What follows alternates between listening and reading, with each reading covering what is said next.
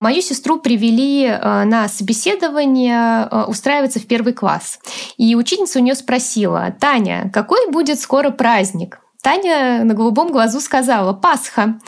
У учительницы вытянулось лицо, она посмотрела недовольно на ребенка, на родителей и сказала «Ты что? Это же будет день рождения дедушки Ленина». Вот. И с одной стороны смешно, но с другой стороны мы понимаем, что сейчас мы живем в похожей реальности.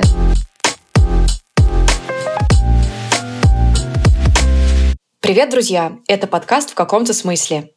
Меня зовут Диана, я живу в Москве, и 12 лет своей профессиональной карьеры я работала в IT-компаниях в маркетинге. А в прошлом году я ушла из офиса и сейчас занимаюсь своими проектами, пытаясь совместить бизнес, призвание и творчество. Привет, я Аня, я инвестиционный аналитик в компании, которая строит самые красивые новостройки Москвы. А сейчас я нахожусь в декрете. Наш сегодняшний гость – детский психолог Оля Муручкова. Я мама годовалого мальчика, поэтому этот разговор с Олей для меня был особенно полезен. Я воспринимаю этот выпуск как краткое руководство с классными мыслями про то, как общаться с ребенком на сложные темы, например, смерть или война, как помочь ребенку адаптироваться при переезде, как правильно давать выбор. Но этот выпуск будет полезен не только родителям, но и взрослым без детей. Есть такая шутка «все начинается в детстве, а заканчивается у психолога». Возможно, этот выпуск поможет вам оглянуться назад и понять, почему какие-то вещи не получаются, и, может быть, что-то нужно проработать. Например, поскольку у меня детей нет, мне было интересно спросить Олю про то, как воспитание влияет на наше чувство уверенности в себе и способность принимать решения во взрослом возрасте. Как это влияет на наше понимание себя, кем мы хотим стать. Я задала вопрос про ту самую детскую мечту, которая потом должна стать делом жизни. Есть ли вообще такая или это миф? Друзья, перед тем, как мы начнем разговор, мы хотели бы поделиться с вами новой идеей концепции этого подкаста. Сейчас мы записали уже 8 выпусков, и если объединить то, что нас сейчас вдохновляет и не оставляет равнодушными, это тема про наши отношения с работой и поиском своего дела в мире, где все меняется очень быстро. Работа всегда занимала большую часть нашей жизни, и кажется, что самореализация напрямую влияет на то, насколько мы чувствуем себя счастливыми. А вопрос, кем я хочу стать, когда вырасту, люди продолжают задавать себе не только после школы, но и когда тебе 30, да и кажется всю жизнь. В новом сезоне мы хотим исследовать самые волнующие вопросы о карьере и самореализации с гостями и экспертами. Хотим разобраться, как люди находят свое место в жизни, как работа из необходимости становится любимым делом. Мы поговорим с предпринимателями, которые пришли в эту сферу из офиса, с теми, кто круто менял специальность, с экспертами разных современных профессий, например, дизайн, IT, аналитика. Разберемся, как могут помочь психология, ментальные практики, современные digital-сервисы в развитии карьеры и лучшего понимания себя и своих целей. Друзья, чтобы понять, насколько эта тема актуальна, нам очень важно знать вашу обратную связь. Например, сталкиваетесь ли вы с такими вопросами? Что вас волнует? Какие вопросы вам бы хотелось послушать в обсуждении с экспертами? Мы только в начале нашего пути в подкастах, поэтому у нас много сомнений. Пожалуйста, ставьте свои оценки и пишите свои мысли в комментариях в Apple подкастах или на почту hello.всмысле. Адрес оставим в описании выпуска. Так мы будем чувствовать вашу поддержку. А теперь к выпуску солей. Приятного прослушивания!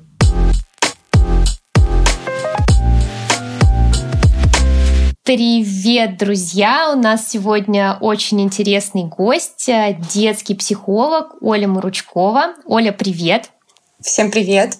Оля, пожалуйста, расскажи пару слов о себе и о своей работе.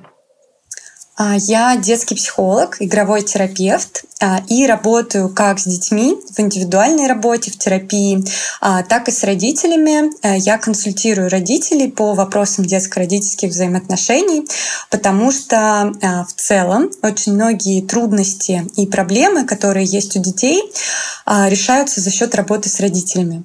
Но здесь наверное, не про то, что да, родители во всем виноваты, а скорее про то, что родители а, могут помочь ребенку лучше, чем специалист, да, в своих взаимоотношениях а, и иногда своим отношением, да, иногда своей стабильностью, чтобы решить какую-то трудность, которая есть у ребенка. Ну, вот так, если просто, да, но Очень в целом, интересно. если, если прям со всеми простыми словами, то с детьми я играю, с родителями общаюсь, разговариваю. Класс. Здорово и очень понятно. А скажи, изменились ли вот вопрос родителей и детей, их запросы после 24 февраля? В целом, а, я бы сказала, что с одной стороны жизнь продолжается, и как какие-то проблемы были, да, так они остаются, конечно, в запросах а, у родителей, а, но при этом также я бы выделила, что многие клиенты и семьи пришли в работу, и они бы не пришли в работу в мирное время. То есть что-то актуализировалось, да, ну и эта ситуация, этот кризис таким спусковым крючком, да, так скажем, угу. повлиял да, на э, психику ребенка и актуализировались да, какие-то трудности и проблемы. Но вообще во многом это зависит от а, того, как родители проживают происходящее, да, насколько это для них а, какой, какого уровня стресс. Если говорить про игру детей, то я заметила, действительно был период, сейчас меньше, в конце февраля, начало марта, то есть самое такое начало событий, действительно была, было много игры в войну. У всех это было тоже что-то разное, что-то свое транслировалось, но прям дети постоянно в это играли, а, в какие-то конфликты, в какую-то борьбу такую. Это был такой прям пик. Сейчас меньше все равно дети очень чутко чувствуют текущую повестку, несмотря на то, что они дети. Да, это правда. Э, даже если родители говорят, Тревожно. что мы вообще это не обсуждаем, а, да он ничего не знает, дети даже в детском саду обсуждают между собой, даже если в семье это как-то не говорится. Офигеть. И в целом, ну и, и существует какое-то да, коллективное бессознательное, которое все равно считывается да, на каком-то таком уровне, а, не мыслительном, да, но чувственном, что что-то происходит да, сейчас в обществе такое прям колебательное.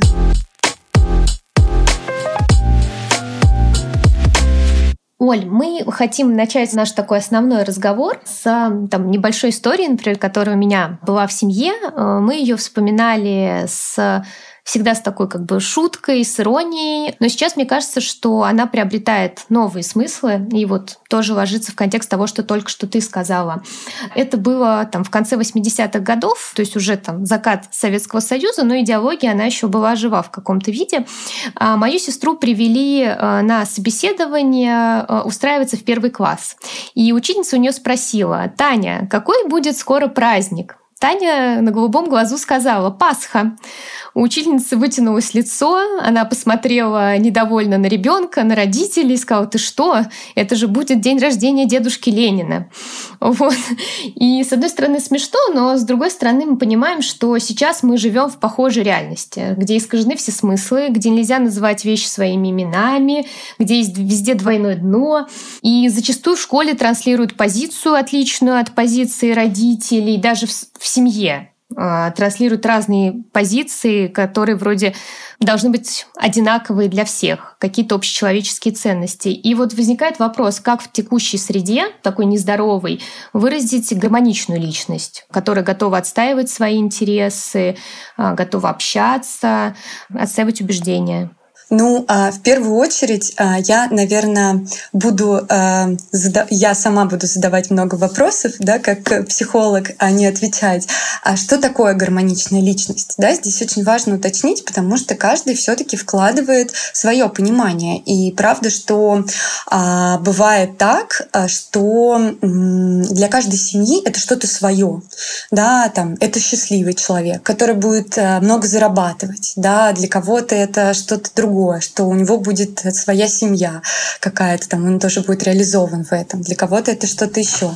Если говорить а, так, как я бы ответила, да, ну, опираясь на свою какую-то профессиональную идентичность, то для меня, наверное, гармоничная личность — это та, которая в контакте с собой. Да, или какими-то, не знаю, словами э, дружит со своими тараканами, да, скажем так. Но э, в контакте с собой это про то, что э, человек а, хорошо чувствует, да, что с ним происходит и может это прожить. Да, он в контакте со своими а, потребностями, желаниями, чувствами, а, ну и, конечно, на да, уровне каком-то мыслительном тоже осознает да, и может какой-то свой опыт да, прожить, переработать. И если мы говорим о том, что как да, вырастить такую личность, то ну, в первую очередь это эмоциональный интеллект, да, это тренд сейчас, конечно, а, это отражается тоже на нашем обществе, развивать да, его и а, учить распознавать свои эмоции, дифференцировать, осознавать и выражать детей.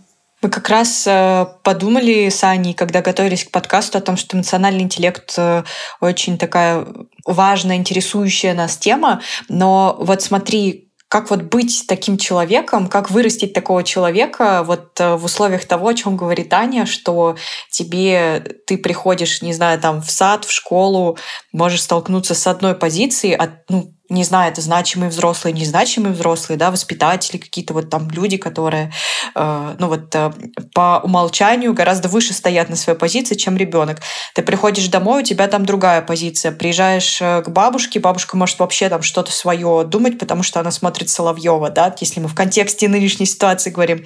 Сталкиваешься ли ты с тем, что у ребенка вот как компас э, так вот меняется ориентиры, как вообще, что с этим делать? Кажется, что это ненормально. Ну, в целом понятно, что ребенок присоединяется ко взрослому, да, у него еще нет своего мнения, особенно дошкольник. Он, да. ну, и как бы и не понимает, что происходит, и все-таки родитель это самая значимая фигура, да, то есть, ну, больше всего, а, я имею в виду а, в плане, если сравнивать с воспитателем, с учителем, да, родитель, он значимее, он ближе по взаимоотношениям, все-таки ребенок будет больше присоединяться к мнению э, родителя. Если мы говорим о конфликтах внутри а, семьи, между бабушкой, мамой, да, папой и так далее, то здесь а, в целом я бы тоже ну, я вообще за то, что за трансляцию такого здорового, а, не знаю, оценки окружающего мира. Это нормально, что люди друг с другом не согласны, что они конфликтуют. И это можно объяснять ребенку также, да, что все думают по-разному, и что он это видит, да, что у одного мнения одно, у другого другое. И здесь опять же, да, окей, у бабушки одно, у мамы другое. А дальше в чем вопрос? В том, что ребенок занял какую-то позицию, да, здесь тогда скорее ну, ему объяснять, что мы с бабушкой сейчас не можем договориться да, вот в этом. То есть, э, скорее, мне кажется, здесь вопрос не про мнение ребенка, а про то, как это, он это воспринимает и как это на него влияет, э, насколько я понимаю, да, этот вопрос. То есть, э, как объяснить ребенку, что есть люди да, с э, другим взглядом. И это нормально, это жизнь. И на самом деле сейчас как раз многие взрослые да, ну, шокированы как раз тем, что есть такой разрыв в ценностях, есть другие другие люди, которые поддерживают да, это. Да, да. И вот как раз да, ребенку и важно показать, что да, есть другие люди. И на самом деле а, и, и, и боль, и задача родителей еще и принять, что ребенок может вырасти тоже с отличными ценностями. И на это не всегда родитель влияет. Да, родитель создает пространство и дает все, что он может, да, э, простраивает взаимоотношения, но при этом ребенок это другая личность, и он может выбрать какой-то свой путь и какие-то свои ценности в фокусе должны быть именно взаимоотношения. То есть даже сейчас вот на фоне того, какой тоже разрыв со взрослым поколением, да, и какие конфликты у взрослых сейчас могут быть, бывают, а, да, со своими родителями, важно как раз в фокусе держать то, что с ребенком, какие бы взгляды ни были у него, когда а, он вырастет, да, важнее взаимоотношения, а не позиции. На уровне ребенка это единственно, возможно, правильный подход потому что еще рано обсуждать может, какие-то идеологические штуки. Хотя, если мы говорим про возраст, до какого возраста ты считаешь, вот, э, или начиная с какого возраста можно все-таки говорить уже на более серьезные темы, э, углубляясь там в подробности, вот, а что означают эти ценности, в чем там, в чем их разница? Прививать общечеловеческие ценности в том числе. А, смотрите, нет, конечно, я не про то, что об этом не нужно говорить и свою позицию не транслировать. Я сама а, там в групповых занятиях с детьми а, учу и эмпатии, да, и коммуникации, и уважению границ друг друга. Да, просто, конечно, не в таких терминах, а на каких-то других ситуациях. Но с ребенком даже дошкольного возраста, я считаю, важно говорить о том, что сейчас происходит. Уже понятно, адаптируя под возраст, какими словами ты будешь об этом говорить. Например, с дошкольником, конечно, мы не углубляемся в подробности того, что а, там люди умирают, страдают, да, не пугаем ребенка этим, но при этом, да, называем, как бы то ни было, ну, я за это, да, вещи своими именами. И, например, есть а, очень, а, да, интересное видео у анимага, которое объясняет про конфликт двух стран, да, на примере конфликта двух соседей с заборчиком, когда этот заборчик пытаются подвинуть. Да, один сосед в одну сторону, другой сосед в другую сторону. Да, то есть а, на каких-то конкретных, понятных примерах ребенку можно рассказывать о том, что происходит. И чем меньше метафоры, например, да, а, любят рассказывать, когда про смерть говорят, если там семья столкнулась с этим, очень а, любят тоже, ну, родители думают, что они так обезопасят ребенка от каких-то переживаний, чувств, что а, душа улетела на небо, теперь этот человек стал ангелом. Угу. Вот нет, непонятно это ребенку, и он фантазирует, да, со своим конкретным мышлением и фантазией о том, что действительно кто-то там живет на небе, спустится, возможно, когда-то к нему прилетит, еще что-то, и поэтому нету и проживания, да, утраты, и нет понимания о том, что такое смерть. Поэтому чем конкретнее объяснение, да, простыми словами словами. Умер, да, непонятно, что такое умер. Ну вот ты больше не увидишь дедушку, да, только на фотографиях, например, да, также и про другие понятия, и про войну, да, что конкретными терминами, чем, э, чем проще эти объяснения, да, тем и ребенку будет понятнее. И ценности в целом-то транслируются в семье, а, ну и на каких-то да, бытовых ситуациях, например, а, да, вот опять же про это нарушение границ, да, границы вообще начинаются в семье, да, уже осваиваться физически и в общении с другими детками, да, когда родитель помогает ему общаться. Это тоже все про эмпатию, про понимание чувств. Ну, то есть ценности, они транслируются точно mm-hmm. не только на а, том, за какую да, сторону, почему так не нужно, так нужно, но и про какие-то бытовые вопросы. Оль, если двигаться дальше, а, на, переходить на другую тему, но которая тоже неразрывно связана с текущей э, ситуацией. Сейчас э, многие меняют резко свою жизнь, место жительства. И вот если перез, произошел какой-то, например, э, незапланированный переезд, резкий поворот судьбы, как помочь ребенку адаптироваться э, в этой ситуации, и особенно если ты сам находишься в диком стрессе? Как бы это парадоксально ни звучало, но в любой нестабильной ситуации создавать островки стабильности. да, и это, конечно, работает а, и для ребенка, и для взрослого. Также хочу напомнить, что во взаимоотношениях с ребенком, а, да, вот эта а, присказка, что маску сначала на себя, потом на ребенка, да, она действительно помогает, что невозможно из нересурсности, из огромного стресса помочь ребенку, да, быть не в стрессе, да, и в каком-то эмоциональном стабильном состоянии. Поэтому, конечно, начинаем еще, ну, у взрослого с какой-то заботы о себе, ну, столько, насколько это возможно, да, приводим приводим себя в какое-то чувство. Для ребенка что может быть стабильностью?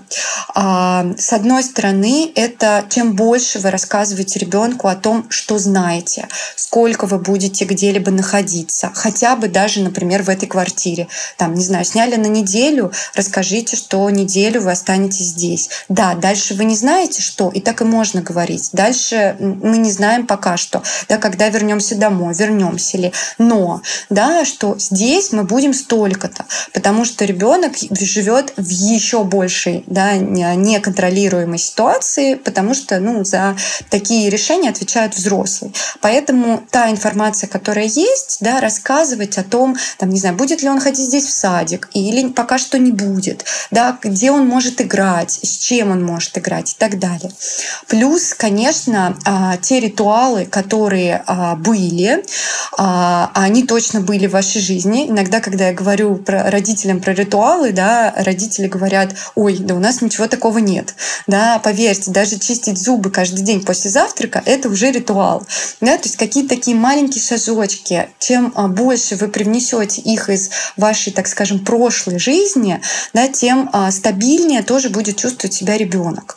Ну и если это невозможно, да, ну что-то, да, все посыпалось, нет ни любимой игрушки, да, ничего с собой, то можно создавать эти ритуалы на месте, придумывать с ребенком. Да, какая-то песенка, когда моете руч, ручки, или какая-то, какой-то определенный маршрут для прогулки, какая-то там ваша игра, делиться секретиками, ритуал на ночь свой. А, да, чем а, больше повторяющихся да, таких действий а, для ребенка будет, тем а, понятнее и предсказуемее для него, для него будет жизнь. Ну, потому что дети, не знаю, наверное, тоже замечали, очень любят, допустим, каждый раз смотреть один и тот же мультик, одну и ту же сказку, да, постоянно это просят, потому что на самом деле им нравится, что они знают, какой будет конец, чем это закончится, да, они, э, им не нужны новые какие-то впечатления, у них и так за день их много. Им нравятся, да, вот эти маленькие островки стабильности и предсказуемости. Мне кажется, это даже свойство, возможно, нашего человеческого мозга в том, чтобы просто учиться прогнозировать результаты. Когда ребенок mm-hmm. предугадывает mm-hmm. результат, его мозг э, радуется и говорит: «Э, Ты молодец, ты выживешь в этом мире. Да, но ведь на самом деле, если так представить себя в роли ребенка, а, ребенок правда не выбирает очень много всего в своем дне. Он не знает, когда он увидит бабушку, допустим, да, когда он к ней поедет, или пойдет он завтра в садик или нет. Да? То есть, когда родитель а, что-то говорит, там мы поедем туда-то в пятницу. Для ребенка это вообще не существующее какое-то какое-то измерение, да, вот это пятница да. или какое-то или такое скоро, место. скоро, не скоро, вот это вот. Да. да, поэтому, конечно, э, если так, ну, представить себя в роли ребенка ребенка, он мало за что отвечает, что он будет кушать. Да? Вот я как взрослый могу выбрать, что у меня в холодильнике, или заказать доставку, или пойти в ресторан. И, ну, я, я делаю этот выбор. Да, ребенок даже если делает выбор, то все равно из того, что взрослыми предлагает. Да? И он, правда, мало за что отвечает. Поэтому, конечно, ему нравится что-то, что он точно знает, чем закончится, что, что где будет. Оля, такой вопрос. А, я слышала такое мнение, что детям нельзя, ну, маленьким детям показывать какую-то свою слабость. То есть дети не должны видеть там слезы.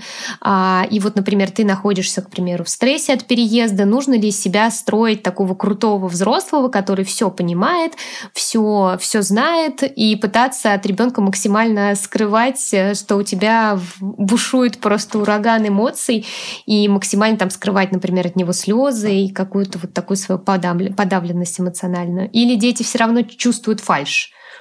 Конечно, точно не стоит скрывать, пытаться бодриться, делать вид, что все нормально, потому что дети, дошкольники, да, особенно, очень хорошо считывают эмоциональный фон родителя а, и в целом взрослых, да, но родителя особенно как близкого взрослого. И здесь а, тоже это особенность мышления, ну и в целом психики а, дошкольника, то, что я причина всего, я в центре этой вселенной.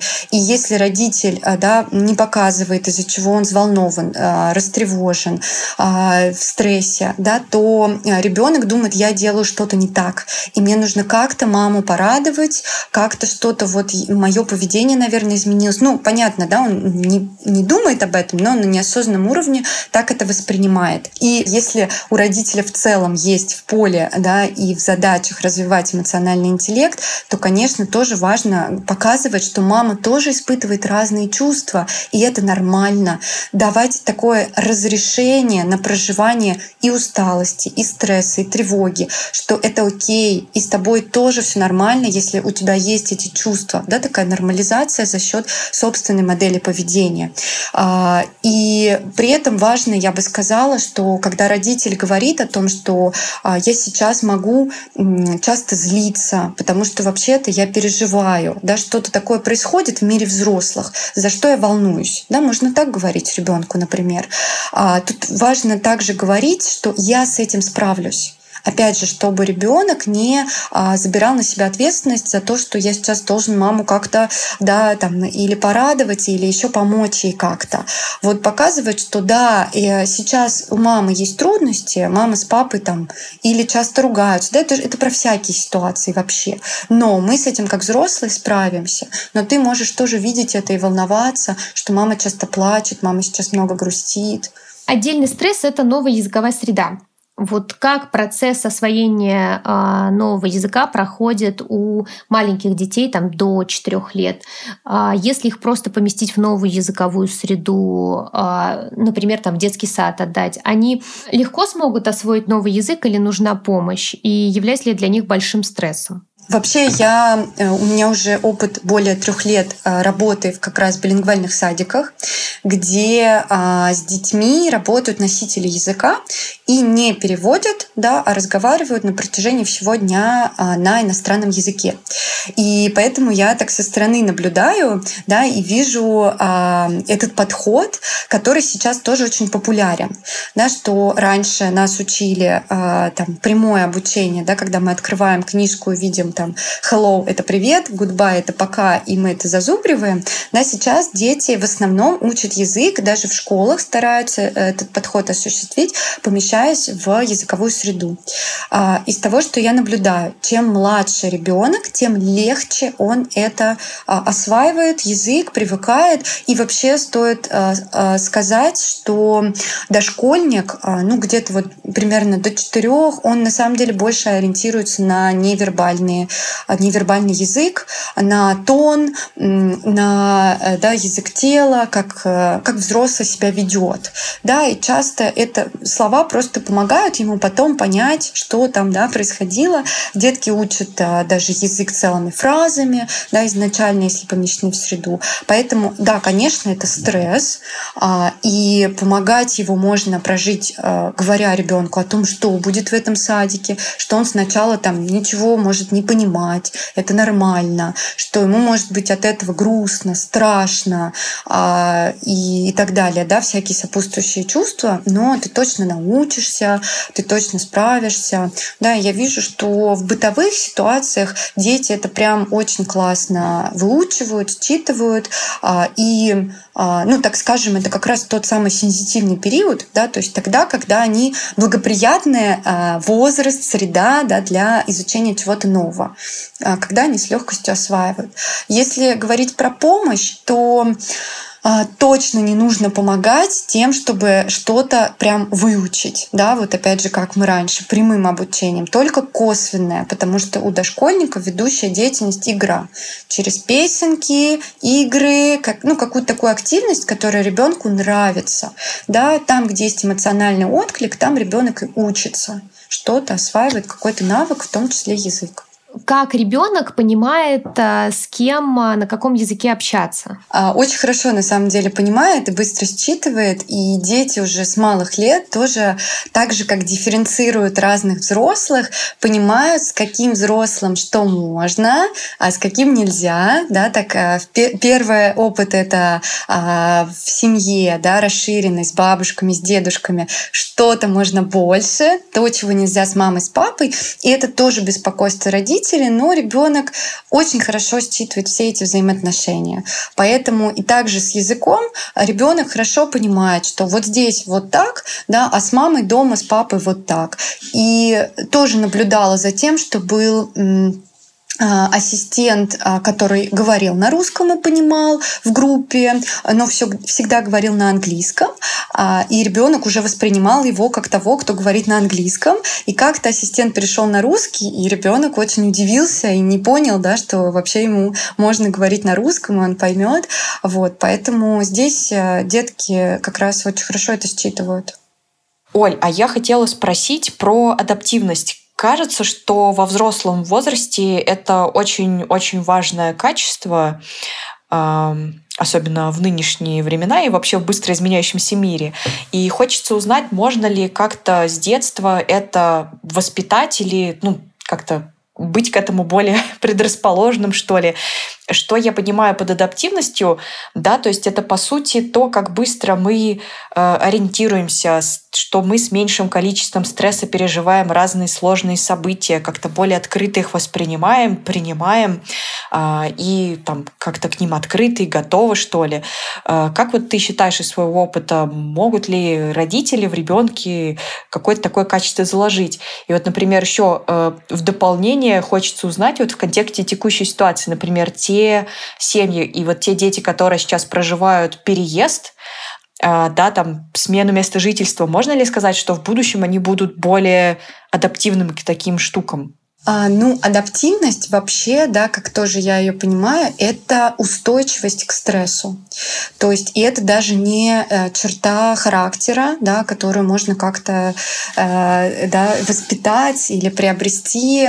Это не черта личности, это скорее свойство э, психики, которое имеет э, множество факторов, влияющих да, на это свойство, в том числе биологические. Да, например, а, тип нервной системы, который тоже уже заложен при рождении. А, и та часть, на которую мы можем повлиять, да, на эту адаптивность, особенно как родитель, а, она, наверное, зависит снова от взаимоотношений, которые родитель простраивает с ребенком. Часто родители хотят как-то оградить как раз ребенка от стресса, и вот именно это не помогает помогает да, во взрослом возрасте, в подростковом ребенку столкнуться с реалиями жизни да, и вообще научиться справляться с этим. Именно поэтому уже в детстве да, мы помогаем ребенку а, поддерживаем, да, и даем какие-то инструменты. Но э, в детстве сначала это будут там в три года, например, ситуации, когда я хочу шоколадку и я не могу ее получить, а, не знаю, да, или, например, я пошел в садик, я не хочу туда идти, да, но мама уходит и все равно меня оставляет, да, то есть это такие, ну, для взрослого человека, да, непонятные какие-то ситуации, в которых не кажется, что стресс такой большой. Да, но для ребенка, конечно, это очень большой а, опыт а, и фрустрация, которую он переживает. Да, то есть то, что он хочет что-то получить, но не может. Да, такой разрыв. А, и начиная с этих ситуаций, да, важно уже ребенку ну, давать этот опыт и помогать его прожить, будучи рядом, да, будучи таким принимающим родителем, а, помогающим осознать свои чувства. А, и говоря про сейчас, э, да, нынешний опыт детей, а, количество стресса и количество ситуаций не влияют на адаптацию. Да? То есть э, все зависит от опыта проживания, от того, как ты это пережил. Да? Смог ты справиться, вывести вообще это или нет? Помогли тебе родители с этим? Сказали, что тебе может быть сейчас грустно, давай поплачем, можно плакать. Ты можешь скучать по дому, да? дали какие-то инструменты или нет? Или сказали, до чего у нас вообще четыре стены есть, а у, вот у, да, а у детей в соседнем государстве этого может не быть. Да? Не, не надо плакать. Это, конечно, не помогает прожить. А еще самое ужасное, что ты ты же мужчина, не плачь. Вот это mm-hmm. тоже, мне кажется, очень mm-hmm. такие страшные слова, которые говорят детям и очень травмируют. Но они обесценивают переживания, и они как раз про то, что я не должен это чувствовать. И вот а, я хотела еще уточнить, что эта самая адаптивность, она вот вообще не про то, как ты проживаешь этот стресс.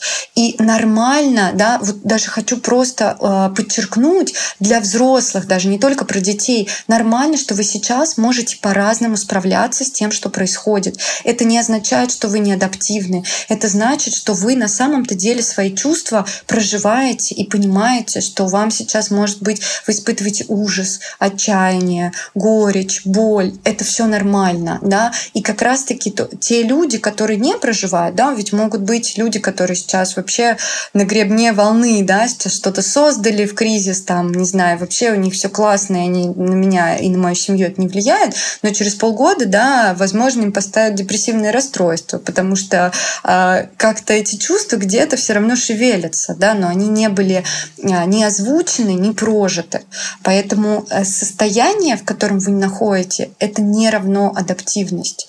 Да, это как раз, то есть стресс можно проживать по-разному, и каждый стресс, каждую стрессовую ситуацию по-новому. Да, не всегда знаешь, как э, твой организм, да, и твоя психика откликнется на что-либо. Это тоже нормально. Да, адаптивность это то, э, как ты потом можешь, да, с этим вообще быть как э, эти чувства да, проживать и вот дальше понимать, что с ними делать и как тебе с этим. Оль, а можно э, вот э, вернуться немножко в начало? А когда ты сказала, что вот с первым таким стрессом э, ребенок встречает еще там в самом раннем детстве, когда он чего-то хочет, но не получает. А вот я, например, сейчас как раз-таки нахожусь вот в этом периоде, когда у меня, у меня совсем маленький ребенок, ему год и два месяца, а он что-то хочет, э, например, там, не знаю, включать стиральную машинку, вот, я ему это делать не разрешаю, он начинает рыдать просто в какой-то страшной истерике, и э, я честно скажу, что я не знаю, как с этим справляться, то есть, э, с одной стороны, хочется ребенка успокоить, с другой стороны, ну ладно, на, иди там, тыкай в эту стиральную машинку, я ее просто выключу из сети, а ты развлекайся. А вот как правильно в таких, ну, понятно, бытовых э, вопросах действовать, когда ты должен вроде показать свой авторитет, авторитет, что ты сказала, так не нужно делать. Но в то же время у тебя ребенок э, в конвульсиях и истериках, и тебе очень хочется его успокоить, но слова он еще пока не понимает. Угу. А, вот как раз ключевое то, что а, этот дискомфорт не всегда нужно убирать да, а, вот эти истерики, а, да, когда ребенок валяется на пол, плачет, топает ногами, еще что-то, родитель зачастую пытается сразу да, устранить этот дискомфорт, лишь бы ребенок успокоился. Да, здесь сноска, что, конечно, мы действуем исходя из ресурса. Иногда маме правда проще дать включить эту машинку или дать шоколадку, и это нормально. Да, то есть, ну, как бы, а иногда мама понимает, что я сейчас в силах да, пережить эту истерику и сказать, малыш, да, я вижу, что ты так хочешь что, включить эту машинку, но она не включается, да, и вот успокоить, скорее про а, поддержать, то есть принять его чувства, назвать их. Тебе очень грустно, тебе, ты так сильно злишься, ты можешь обижаться на маму, что она тебе не дает, но машинка не включается, да, и через время какое-то попробовать переключить, когда он уже слышит, да, переключить в смысле, но ты можешь вот это, вот это, а вон там там игрушка. Да, понятно, что переключение, опять же, в разном возрасте разное работает, но то есть помогать осознавать, что происходит, и когда мама называет, да, что я вижу твое желание, твою потребность, это значит, что мама меня понимает, принимает да, то, что я хочу. Это не равно, что мама соглашается и дает мне это. Но я знаю, да, как ребенок, что ага, вообще-то мама меня услышала. Иногда даже это может уже да, такую начавшуюся только-только истерику успокоить. У нас как раз э, был вопрос э, про то, что как же важно понимать, э, и многие взрослые не обладают таким навыком а, того, чего ты на самом деле хочешь. Вот. И вот тот пример, который ты привела, мне кажется, это как раз-таки тот способ, которым родитель может помочь э, с детского возраста ребенку лучше понимать и осознавать свои желание. Но получается, это требует большой работы родителя. Да, именно так. И, и... большого обучения родителя в том числе, потому что, ну, мы угу. себя-то не поймем. Конечно, но при этом, опять же, да, хочется возвращать мне немножечко в такую здоровую реальность и ну, подкреплять да, ресурс родителя, что это все-таки реально, это нормально. И а, родитель, особенно мама, очень хорошо чувствует ребенка и смену настроения, эмоций, и может да, иногда присоединяться и понимать, что там у него происходит. Иногда можно не попадать, правда, и ну, объяснить, что ты злишься, а оказывается, ребенок вообще-то расстроился, и поэтому из-за этого плачет.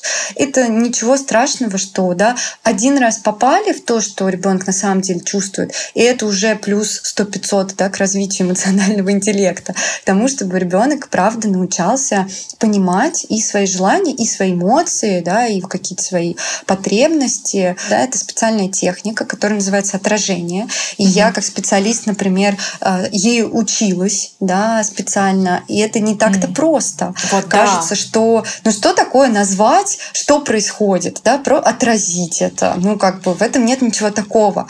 Но на самом деле здесь еще же важно быть безоценочным, да, то есть когда мы говорим, если мы говорим про желания и предпочтения, то мы говорим о том, что, ага, ты так много рисуешь, похоже, тебе это нравится, да, или ты, кажется, тебе нравятся шоколадки, ты очень много сладкого ешь, да, и тут важно говорить не про плохо, хорошо, что родителю очень хочется, да, какие-то там нравоучения, ну вот, да, э, да, сразу научить и сказать, а вот лучше, да, или, а мне кажется, у тебя больше вот это получается, да, а здесь как раз-таки важно просто э, отражать действительность, замечать то, что происходит безоценочно, называть вещи да, и это большой навык искусства. И то есть это позволяет в дальнейшем, в будущем воспитать а, такого, получить такого человека, который м, знает, чего он хочет в жизни. Можно ли так угу. сказать? Да, можно так сказать, который себя понимает. Да, это, это про развитие осознанности.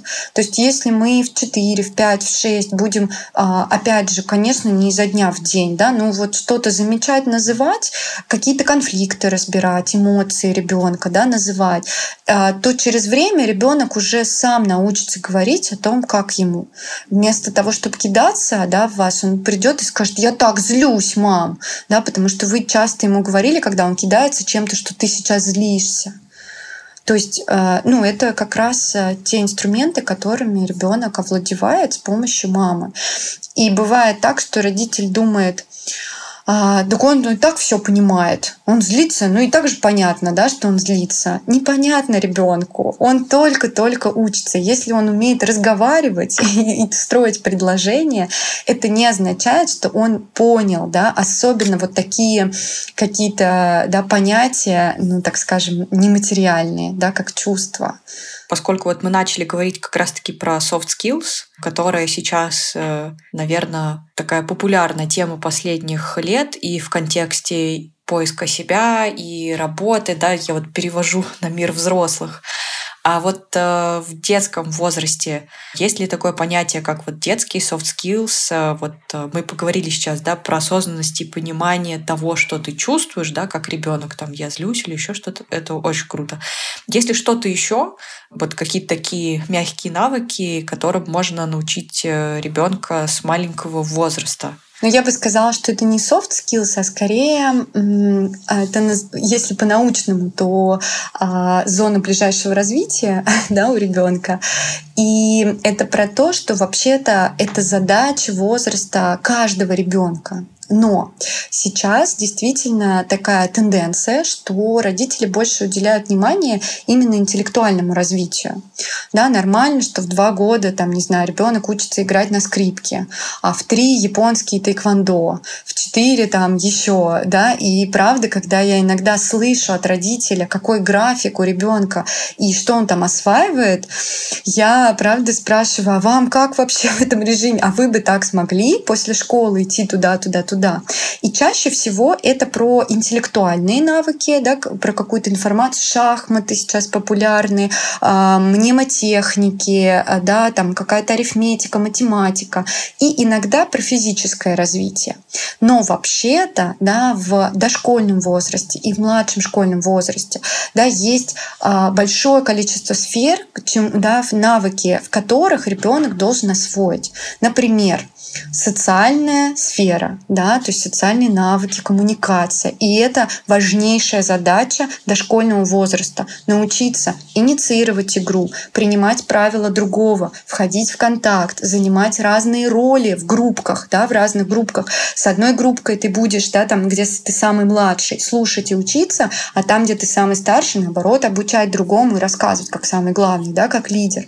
А, научиться соблюдать границы другого, да, это очень очень актуально для дошкольников, потому что нет понимания, что тут есть я, да, и я хочу, а тут еще какой-то другой. Вот эти такие, казалось бы, простейшие, а, да, тоже задачи, а, ну, это, пожалуй, есть софт-скиллы, которые вот а, важно освоить в этом возрасте. И это и есть да, задачи психики, которые, к сожалению, сейчас родителями не всегда, наверное, даже не в приоритете, они всегда понимаются, что это да, сейчас а, развивается. А, часто родители да, уделяют внимание, опять же, вот буквам, цифрам, там, учат гласные, не гла... там, мягкие, согласные, mm еще что-то. То, что на самом деле в школе дается. Да? Я уже а не то, помню вас... ничего этого, господи. Да, я вот тоже сейчас пыталась назвать и поняла, что... А то, что ребенок там научился завязывать шнурки, это не кажется достижением да, для родителей. Или то, что ребенок, вот недавно мама рассказывала в садике, э, эм, он начал убирать за собой посуду после того, как несколько месяцев походил в садик. Это вообще-то тоже такой навык бытовой для ребенка, и он его освоил. Это тоже большой ресурс с его стороны, да, что он понял, что он может сам убирать, что это значимо стало такой ценностью. Да? И вот поэтому есть много, так скажем, для нас микро да, таких моментов в социальной сфере, в эмоциональном э, плане, в эмоциональной сфере, в физическом развитии, что ребенок осваивает, и важно да, дать этому среду и пространство. А вот какая среда наиболее правильная для освоения этих навыков? Это, там, например, обязательно водить ребенка в детский сад или в какие-то кружки, или больше проводить время, не знаю, там на детской площадке и учить его там взаимодействовать с детьми, или, может быть, какие-то игры на компьютере, которые это позволяют узнать. С одной стороны, я бы сказала, что здесь э, индивидуально под каждого ребенка, да, кто-то более физически активен, кто-то менее, да, разный э, ребенок предпочитает что-то. Э, и индивидуально для каждой семьи тоже очень зависит да, от среды в семье. Э, но лучше всего в дошкольном возрасте, да, я такой ментор свободной игры, это действительно дать а, пространство ребенку для а, свободной игры, спонтанной. И вообще спонтанная игра учит как раз и самостоятельности ребенка, а, организовывать себя, да, таким навыком, и как раз учит прислушиваться к своим желаниям и потребностям, да, чего я сейчас хочу, что для меня сейчас актуально, машинки или солдатики, да, что вообще. Ну и, конечно, игра — это тот способ, через который ребенок развивается в дошкольном возрасте. И там же идет освоение и социальных ролей, и эмоционального интеллекта, да, проигрывание каких-то ситуаций, проживание собственного опыта. Поэтому в любом расписании, будь то у вас садик, кружки или еще что-то, обязательным условием должно быть спонтанная игра на улице или дома, да, где ребенок может э, делать так, как ему хочется. Сам проявить инициативу и то есть мы просто следуем как бы за желанием и смотрим. Да, если mm-hmm. он привлекает родителя, mm-hmm. то да, лучше всего не говорить, ой, не хочу я сейчас, ой, а давай они все-таки помирятся, не будут ссориться, потому что родителям кажется, что нельзя ругаться в игре даже, да. Нет, следовать как раз за важностью, да, что-то отыгрывает этим. Да, ребенок хочет отыграть войну, может быть, да, и вот. Э, да, и мне кажется важно, наверное, в этом выпуске, да, сказать, что война и вообще агрессивные игры — это совершенно не про то, что ребенок вырастет агрессором, да, и вот чему-то научится в игре. Наоборот, чем меньше проявлений, а, возможностей у ребенка свою агрессию отыграть, какие-то тенденции, да, агрессивные, тем больше их будет в поведенческом, а, да, проявлении или в эмоциональном плане, потому что какое-то внутреннее напряжение есть. Плюс скажу тоже, как, ну, если анализировать анализировать какие-то игры, то играя в какие-то нападения, войну, там, не знаю, стрелялки, это не всегда про то, что видит родитель, да, смерть или убийство, вот эту агрессию. Иногда дети отыгрывают власть. Да, например, я в садике не могу э, там детям сказать, продиктовать, как в какую игру играть, а вот здесь, играя в полицейского, я могу маму связать, и я самый главный. Да, то есть иногда что-то такое совсем не так скажем, не очевидная для ребенка, да, какая-то потребность, она отыгрывается. И да, лучше дать ее в игре. Если вы уж вы так переживаете, там, кровожадность, еще что-то, то можно просто говорить, что в игре так можно. В других ситуациях нет, да, можно себя так успокаивать. То есть важно не пресекать игру и не пытаться там читать нотации о том, что вообще война это плохо. Просто очень, это очень э, здорово, что мы затронули эту тему, потому что я сейчас очень часто слышу от родителей, и вот мы с мужем тоже обсуждали, что когда мы сейчас видим детей, которые бегают с автоматами маленьких, э, просто все замирает. Вот, и хочется отобрать да. автомат и начать рассказывать, что это очень плохо. А наоборот, это важно им дать сделать. Да, но это, это способ э, ребенка как раз прожить этот опыт и справиться с этим. Он не может сказать, там, мама, мне грустно, да, больно от того, что происходит, да, если он слышал или понимает, считывает на каком-то уровне. Но он может это в игре и эмоции, и какие-то роли, которые ему нужно, да, вот с этим или как-то вообще с этим опытом немножечко соприкоснуться, да, в этом виде. Игра ребенка да, имеет смыслы другие, иные, не то, что вкладывает взрослый в это. И здесь важно, наверное, работать со своими, а что, а чего я боюсь? а что а, я вижу в этом, да, что меня так пугает, где моя боль в этом. А, и, да, и, ну, и напоминать себе, что это про другое. Это как раз про то, что ребенок таким образом с этим справляется.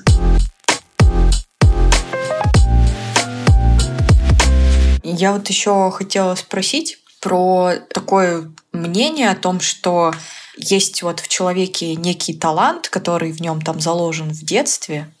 И если там говорить это с точки зрения того, там потом кем мы работаем, еще что-то, что это, этот талант можно усмотреть, раскрыть, обнаружить, э, если там наблюдать за ребенком или если правильно как-то вот его какие-то качества распознавать. Как ты считаешь, так это или нет? То есть есть ли вот некий такой преусловутый талант, э, который там родитель, наблюдая или пытаясь там предложить разные виды деятельности, может подметить в маленьком человеке? Очень по-разному и индивидуально. Это, наверное, мой такой ответ на все вопросы. Но э, правда, что э, действительно у кого-то сразу есть какая-то э, тенденция да, к тому, чем ребенок интересуется. Он начинает рисовать. Да, или у меня есть, правда, очень интересная история моей племянницы, которая с 6 лет заинтересовалась балетом, и сейчас она в трупе Большого театра.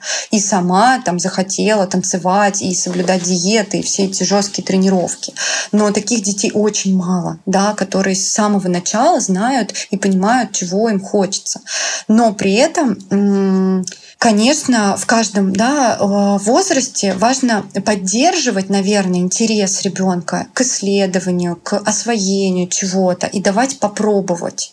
И э, не переживать, если он вдруг меняет этот интерес. Да, сначала рисовал, а потом ну, не хочет он в художку ходить, да, куда-то еще. Вот есть тоже такая у родителей, что как это так закончить? Да, мы же уже начали, надо доходить 10 лет, да, получить диплом, отмучиться и так далее если ну вот про профориентацию, то что поможет а, в более взрослом возрасте, да, в России это подростковый возраст, определиться с тем, какой ты, где ты можешь пригодиться, где, что тебе нравится, какая сфера. Это как раз большой опыт разнообразный каких-то занятий а, и исследования за интересом в детском возрасте. Потому что сейчас э, Э, есть такой подход э, lifelong learning, когда кажется, что становится нормальным не один раз пройти обучение в институте да, для того, чтобы получить профессию, а учиться, переучиваться там в течение всей жизни э, и вообще, то есть без привязки к возрасту. И в целом я слышала о том, что люди, которые меняют смену деятельности или как-то изменения в профессии каждые там 5-10 лет, это тоже э, становится такой новой реальностью по сравнению, может быть, с тем, как это было раньше, когда ты родился инженером, и ты инженер до конца жизни. Вот э, как ты считаешь, это более органично для психики человека? А, я бы сказала, что а, даже подходы в психологии строятся все равно на контексте социальной среды. То есть, например, а, еще там сто лет назад нормально было применять физическое насилие да, в школах, когда там учитель указкой бил, или там еще чуть раньше да, дети в крестьянских семьях 6 лет работали, и никто не говорил об их эмоциях и потребностях. Да? Сейчас это детоцентрированный подход. И поэтому и работа, да, ее сменяемость, она тоже сейчас действительно тенденции и тренды того, что мир очень изменчив и переменчив. Да, последние там 30 лет все вообще цивилизация да, очень развилась последние года, да, мы видим, что э, сначала пандемия, сейчас э, спецоперация, э, да, и то, что ну, некоторые профессии, да, э, некоторые люди теряют работу, и их профессия не востребована и не актуальна. И если у тебя нет как раз да, гибкости к тому, чтобы э, ты мог да, свои навыки и знания в другое русло да, применить и чему-то научиться, переучиться, да, и как-то на это повлиять, то вот это неадаптивный сценарий. Да, как раз сейчас я тоже наблюдаю тенденцию среди выпускников, что и э, высшее образование, да, оно такую ценность не несет, как раньше. Сейчас скорее это про э, такое ну и тенденции времени, да, меньше времени на что-то, при этом это не означает уровень глубины, да, но при этом ты можешь быть а, применен в разных сферах, и это окей, и это нормально. Потому что кажется очень сложным, когда там ребенок в там, 16 лет должен определиться, а, кем он хочет стать, поступать, учиться, и потом всю жизнь работать в этой сфере, потому что там с 16 до 30 там, лет уж точно психика меняется очень сильно приобретается новый опыт, и у тебя уже кардинально может поменяться понимание а, себя в том числе. Да, и это издержки а, российского образования и того, что профориентация у нас на низком уровне, и того, что в нашей стране дети выбирают, правда, в 16 18 лет, когда ты еще ничего о себе не знаешь, профессию на всю жизнь. Да? Тогда, когда за границей, чаще люди делают это в более взрослом возрасте, уже хоть что-то, да, имея какое-то представление о том, что им нравится. Например, мне очень нравится, что а, там в зарубежных, в зарубежной среде, по крайней мере, достаточно распространено брать gap year, когда ты просто год а, путешествуешь, грубо говоря, ищешь себя. То есть сейчас для нас кажется, что это какая-то просто э, непозволительная роскошь. Хотя, мне кажется, это очень важно вот, дать себе время, просто осознать, пообщаться, почувствовать себя лучше. Мне кажется, еще в эту тему очень прикольно, когда есть модульная система образования, то есть ты независимый вот со своей специальности ты можешь набрать еще разных предметов, там, не знаю, психология, фотография, угу. даже если ты юрист, э, чтобы попробовать разные и посмотреть э, и вообще там понять тебе в этом как. Потому что действительно такой уникальный момент, ты учишься в учебном заведении, и, блин, почему бы не попробовать?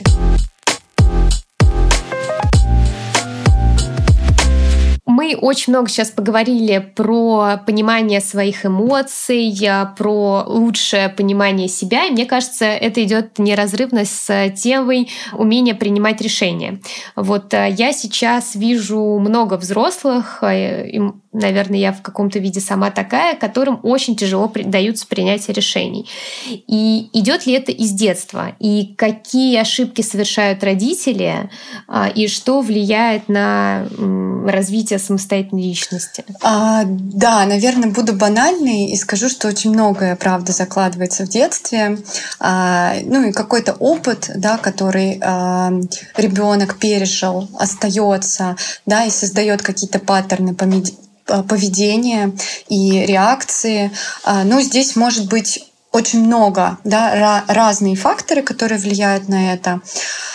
А если говорить про ошибки родителей, а, то это большой высокий уровень контроля и как раз эм, то, что родитель часто решает что-то за ребенка, не давая да, ему в целом с этим побыть.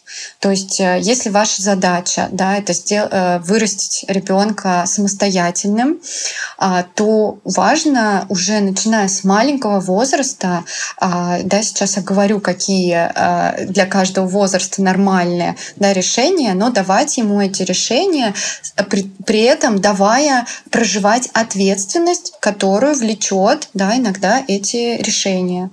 Например, да, в три года он может выбирать выбирать футболку, да, в которую он будет в садике или куда-то пойдет. Но а, не может выбирать, пойдет он на улицу зимой в футболке или в куртке. Да, и тогда родитель говорит, вот выбрал футболку, вот мерзни, неси ответственность. Конечно, нет, это несопоставимо. О. Да, а, Ну, бывает по-разному, да. Иногда родитель спрашивает... с реальностью. Да. Да. Как, как, как это э, ребенок в пять лет не может, да, я, я же спрашивала, хочет он кошку или нет, а он сейчас за ней не ухаживает. Но это тоже не та да, степень кстати, ответственности. Я, я Аб- абсолютно. Ну, конечно, он скажет вам да, что хочет, но его временная перспектива, она совершенно другая, да, чем у, у взрослого родителя. И нормально, что он, он о себе-то забывает пописать, поесть, да, а тут нужно заботиться о ком-то другом. Вот, поэтому это тоже несопоставимое решение. В младшем школьном возрасте уже, да, нести за кого-то ответственность можно, при этом нормально, что, опять же, родители будут напоминать. А, несопоставимая ответственность а, решать, давать ребенку, там, дошкольнику, например, решать, сколько времени он сидит в гаджетах. Конечно, ребенок никогда не закроет их и не скажет, мама, недостаточно. Да, всегда интересно посмотреть следующий мультик, и это тоже да, задача родителя быть да, этим ограничителем, хоть очень не хочется, да, но вот такая функция воспитательская у родителя. Но нормально давать а, что-то э, на выбор из еды или какую игрушку ты хочешь, да, в подарок или в целом в магазине. И можно давать а, даже альтернативы, да, то есть не просто что ты хочешь поесть. Это может быть сложный вопрос для ребенка, там, например, в 4, в 5, но да, что ты хочешь, рис, макароны или брокколи, да, здесь уже есть какие-то границы, но при этом и выбор у ребенка, да, или, например, не хочет он есть, но это тоже его выбор, и тогда вы можете проговорить, что будет, да, ты а, можешь захотеть кушать попозже, мы сейчас уйдем, да, там из ресторана, еды не будет, да, но опять же здесь все-таки с физиологическими потребностями, конечно, но это про безопасность, да, и это то, за что отвечает родитель. Может быть, даже еще, да, проговорю тоже важные моменты, э, когда все-таки родитель, да, не готов нести ответственность и передает, да, ребенку, что ты хочешь в садик или нет. Ну, конечно, во время адаптации, когда ребенок вот рыдает да. Э, утром, он не захочет, да, и опять же, вот в этот момент это ваша ответственность и решение взрослое, да, то есть делить нужно, да, на взрослые решения и детские. Конечно, ребенок там не решает тоже, куда он поедет в отпуск, да, в Испанию или там, не знаю, в Турцию. Э, ну, или на площадку это... на задний двор. Да, или там, не знаю, конечно, он не решает, даже там 7 лет, хочет жить он с мамой или с папой. Опять же, здесь важно, что он может создавать среду, что он может сказать, чего он хочет. И вы говорите о том, что, ага, я тебя услышала, мы там с папой или да, с кем будет принято решение, можем принять это в расчет, да, но такое решение принимает взрослый, потому что вот эта несоотносимая ответственность иногда тоже влечет за собой а, то, что м, во взрослом возрасте уже очень сложно принимать решения, потому что эта ответственность сильно давит, и ты не понимаешь, угу. да, не готов. Ты хочешь найти того, с кем ты разделишь эту ответственность, потому что это становится уже да, слишком сложно и тяжело. Поэтому здесь вот прям важно понимать, да, что в своем возрасте может ребенок, с какими последствиями встретиться, да, и действительно что решить. Я сейчас представляю кучу Э, таких ситуаций пограничных, где, особенно если наложить какую-нибудь усталость, да, там еще какие-то внешние обстоятельства, ты вообще очень сложно принять это решение, поэтому родители, вы герои. Я бы, наверное, еще сказала, что ну, важно задавать себе вопросы очень часто. И в этом контексте задавать вопросы, а это будет вредить моему ребенку, если он сам примет решение.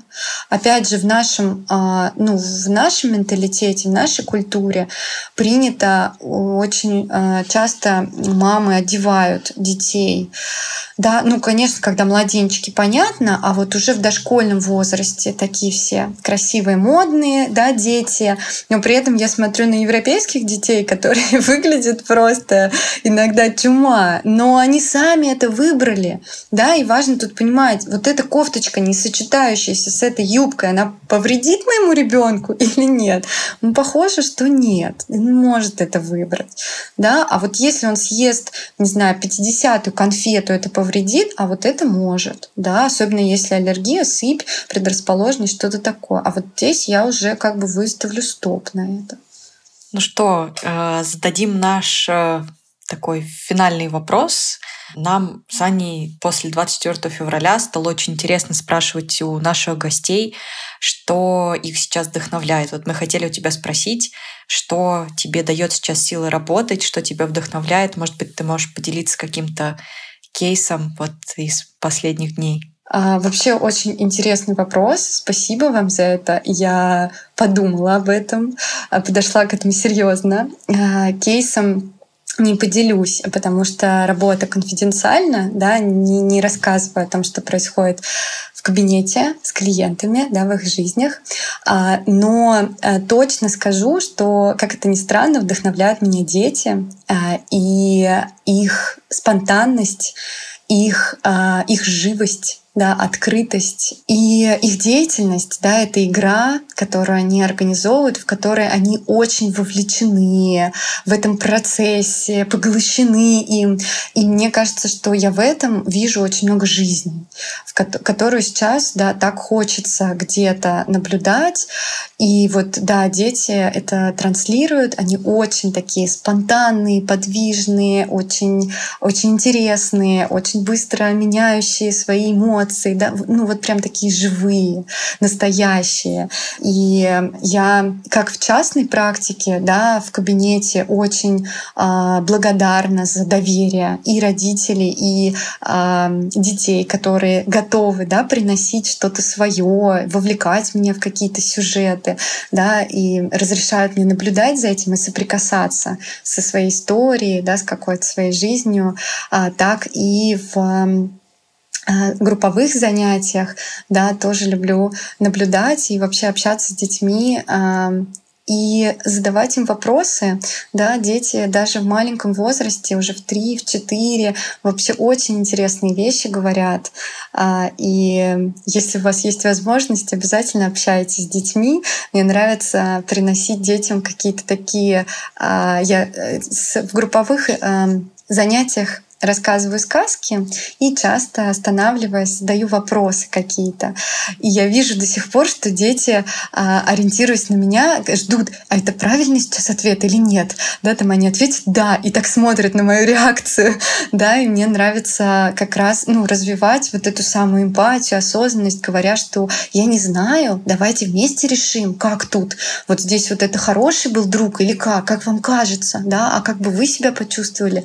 Вот, и они начинают начинают там как-то дискутировать на своем уровне, и это очень тоже подпитывает.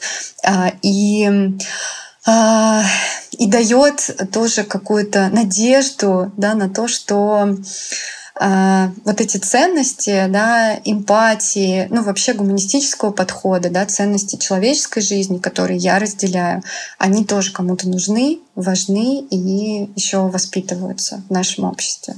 Спасибо большое. Оля, спасибо. Спасибо вам да, за беседу, диалог и возможность высказаться и за интересные вопросы. Спасибо, что пришла. Мы обязательно оставим ссылку на Инстаграм Оли в описании выпуска. Переходите и смотрите, знакомьтесь с Олей поближе.